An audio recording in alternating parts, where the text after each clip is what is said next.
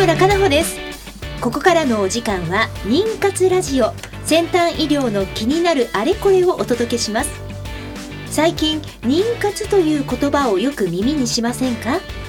妊娠の妊活動の活。一言で言えば文字通り妊娠するための活動という意味があります。まさに妊活中のあなたに届けていく20分です。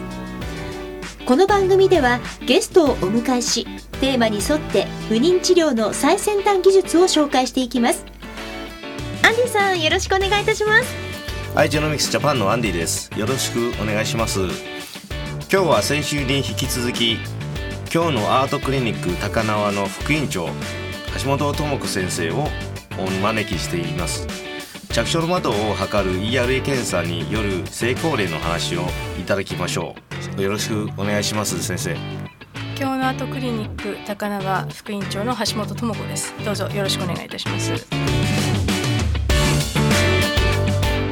この番組は不妊治療に関わる遺伝子検査の専門家アイジェノミクスジャパンの提供でお送りします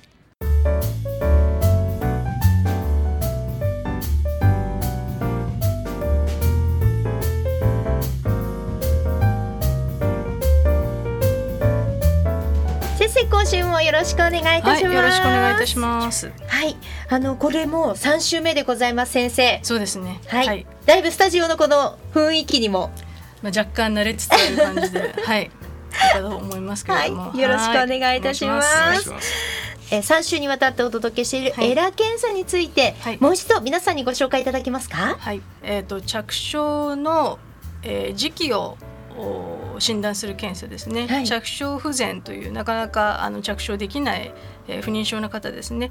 そういう方にに対するあの内膜の組織検査ですね。でその体外受精肺移植の治療をされている方で、えーその移植の時期が妥当かどうかということをあの内膜の組織の遺伝子発現ですね、はい。それを調べて着床ウィンドウというその移植あの移植のその時期ですね、はい。それが適切かどうかというのを調べる検査ですね。であの元はあの本社がですねスペインなので、はい。あのまあ、スペインとのやり取りもええまあ、あったりしましたけれども、はまあ、なぜ向こうもスペインなもんですから、ええまあ、日本とのやり取りですね、まあ、全て英語になりますし、はい。まあ、結構最初のうちは大変だったんですけれども、うんえー、と日本にですねあのアンディたちの、えー日本支社ができてですねはい。あの随分一昨年でしたっけ？去年です。去年ですか？はい、はい。だいぶ楽になりましたね、はい。その辺があの非常にあの他のクリニックさんとかもこれから導入を考えてらっしゃる方にとってはあの、まあ、ハードルがですねあの随分低くなったんではないかなというふうに考えております。はいそうですね今まで直接本社に、えースペインの方にええあ送っていただいているクリニックさんにとってはですねだいぶ便利になったという声はいただいています。すね、はい本当にやり取り大変だったんですよ。そうなんですね。でもそうですよね。時間差も。そうなんです。ね。えそうなんですよね。あとスペインにもそそういうまあ厚労省みたいなあのところあるんですけれども、はい。えーやはり審査が厳しかったりするんですね。特に初めて送るクリニックさんにとっては非常に難しいんですね。いろんな書類を揃えていかないといけないところもあるので、うんはい。その分ねもう日本だとすぐこのレスポンスも早いですし。そうなんですよ。そうですねうんそのあたりもね、はい。だいぶこう検査を受けようという方のハードルがこう下がってそうですね。受けやすくはい、受けやすくはなってるねと思いますね。状況いいですね。はい。はい。はい。患者さんにとってもですね、質問あれば、まあ、先生に、えー説明してもらった後にたまにはあの弊社のオフィスに電話してで弊社も直接あの技術の、まあ、例えばとし君からとかですねええ。お話して、えーまあし説明したりして、はい。えーそれで患者さんもちょっと検証したいかなと 思うんですけれども、はい。やはりこういう検査ですって説明すれば患者さんも安心していただけますし。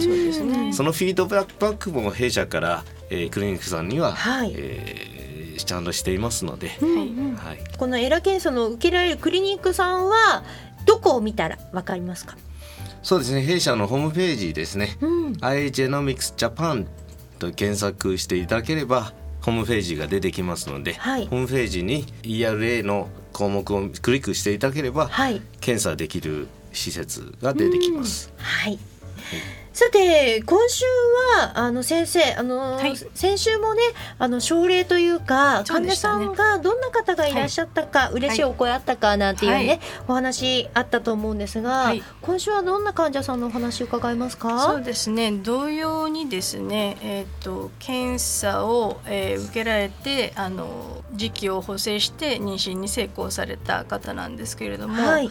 えー今日お話ししようと思っている方はですね、えー、と40代前半の方なんですね。はいであのお一人あの出産歴のある患者さんなんです。はいで皆さん普通ですね過去にあの妊娠出産の成功例があるとあの内膜の時期はずれていないと、ねえあの問題ないうん私は普通だというふうはい。に思われる方が、まあ、ほとんどで、まあ、我々自身もですねええそう思っていましたけれども、えーこの方はですねあのお二人目が欲しいと。お一人目は自然妊娠で、うん。あの出産されてます。はい。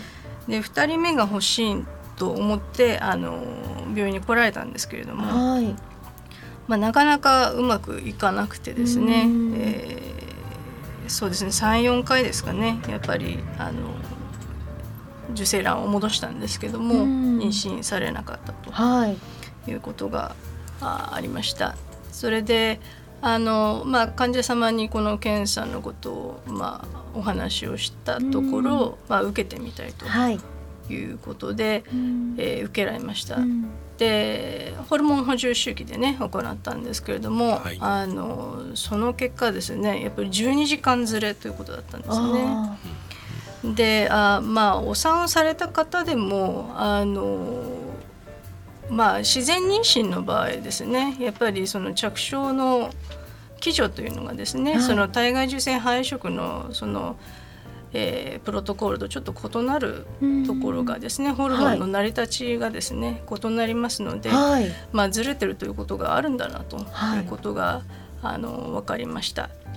で、えー結局その方はまあ12時間ずれということで、えー補正をして、はい。えーまあ、めでたく2人目を授かって、あの出産されたということなんですけれどもね、まあ、1日ずれのこともあれば、ええまあ、2日ずれのこともあれば、まあ、また12時間ずれのこともある。はいで12時間ずれる場合はまあどうするかというとですねあの通常その我々のその治療ですね、まあ、採卵ですとかはい。あの採卵ってまあ卵を取ることですえね、えあとは受精卵を戻すこと肺移植と言いますけれども、その時間そのものをあの夜中にやるわけにはいかないので、うん。まあ、そういう場合にはそのお薬の投与時間を、はい。あのまあ、ちょっと調整してですねあのそれに合わせて、うん。あの通常の時間通りにあの治療あの移植の治療そのものは行うようにしています。はい。ですので、まあ、その分その開始時間に関してですねお薬の開始時間はまあ患者さんにあの注意していただくように、はい。あのしておりますね。はい。はい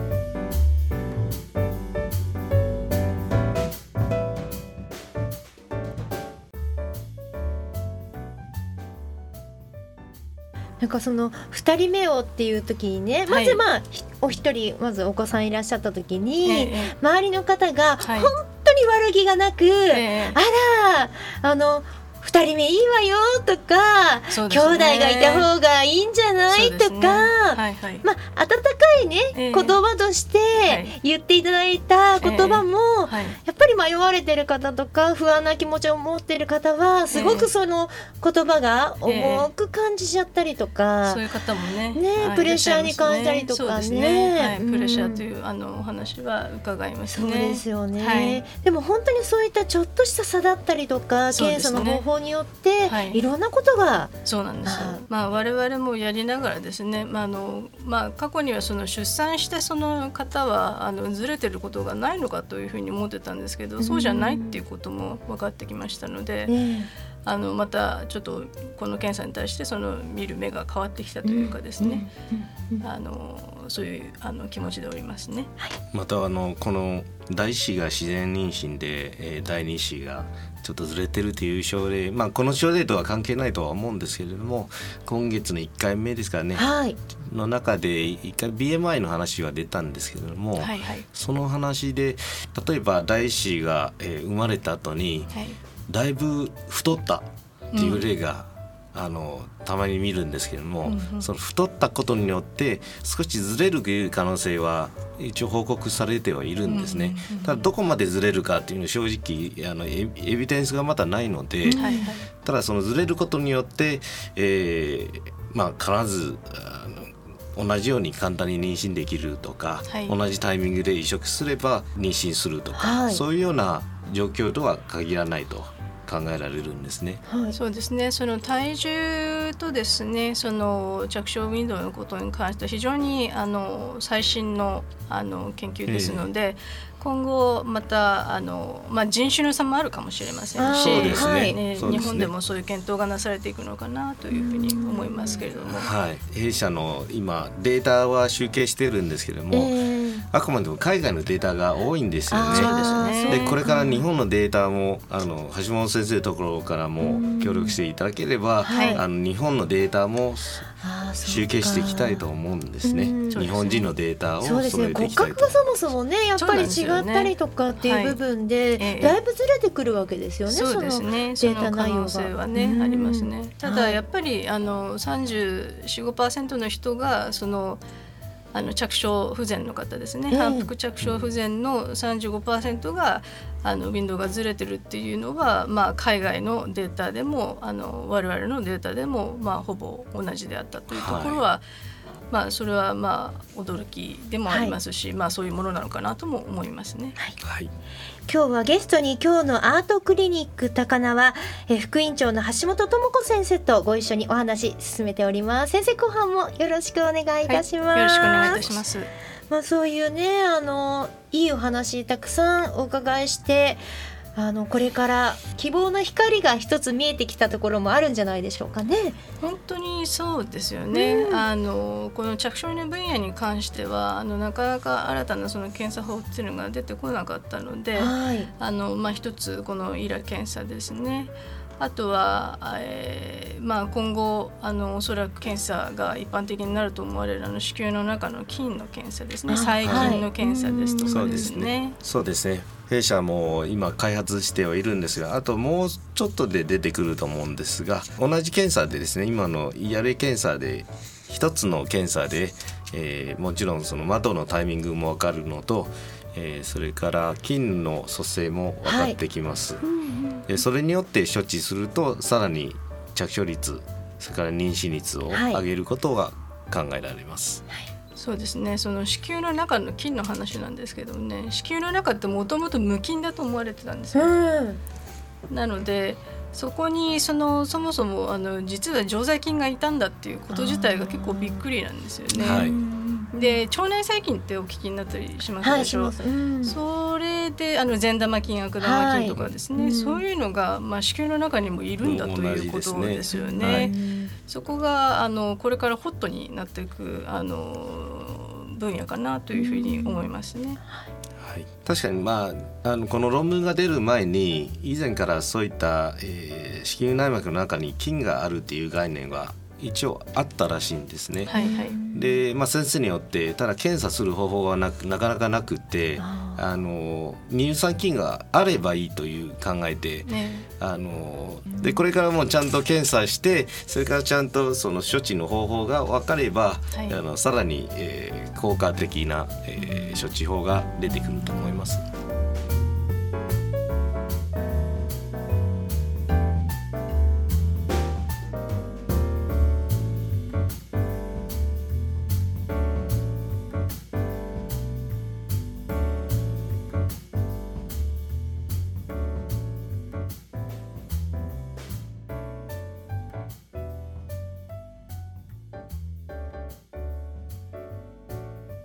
先生、はい、はい3週にわたってゲストでご出演いただきましたが、はい。最後にあの、はい。メッセージを皆さんにいただけますでしょうか？はい。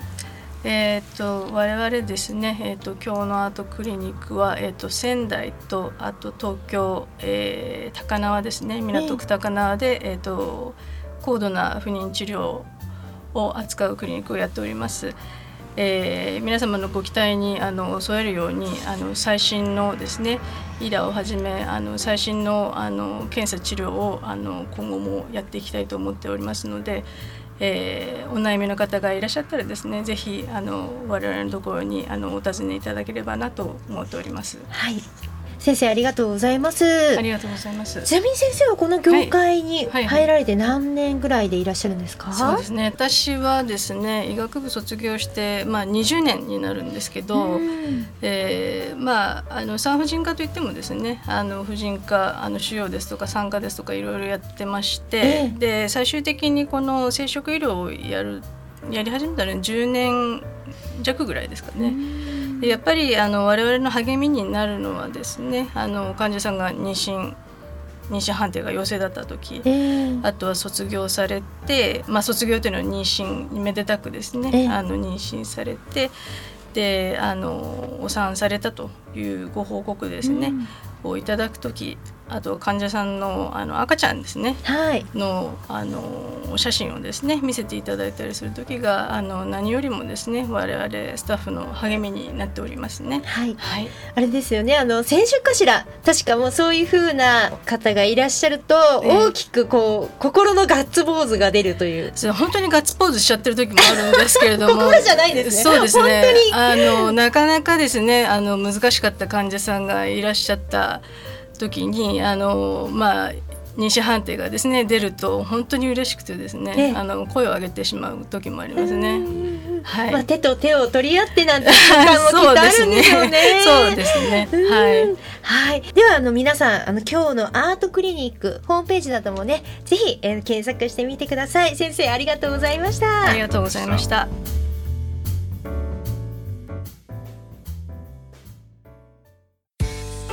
不妊治療頑張り続けるって本当に大変ですね。そんなあなたに自分の着床の窓を見つけてほしい。遺伝子検査の専門家アイジェノミクスのエラ検査です。ERA 着床の窓で検索。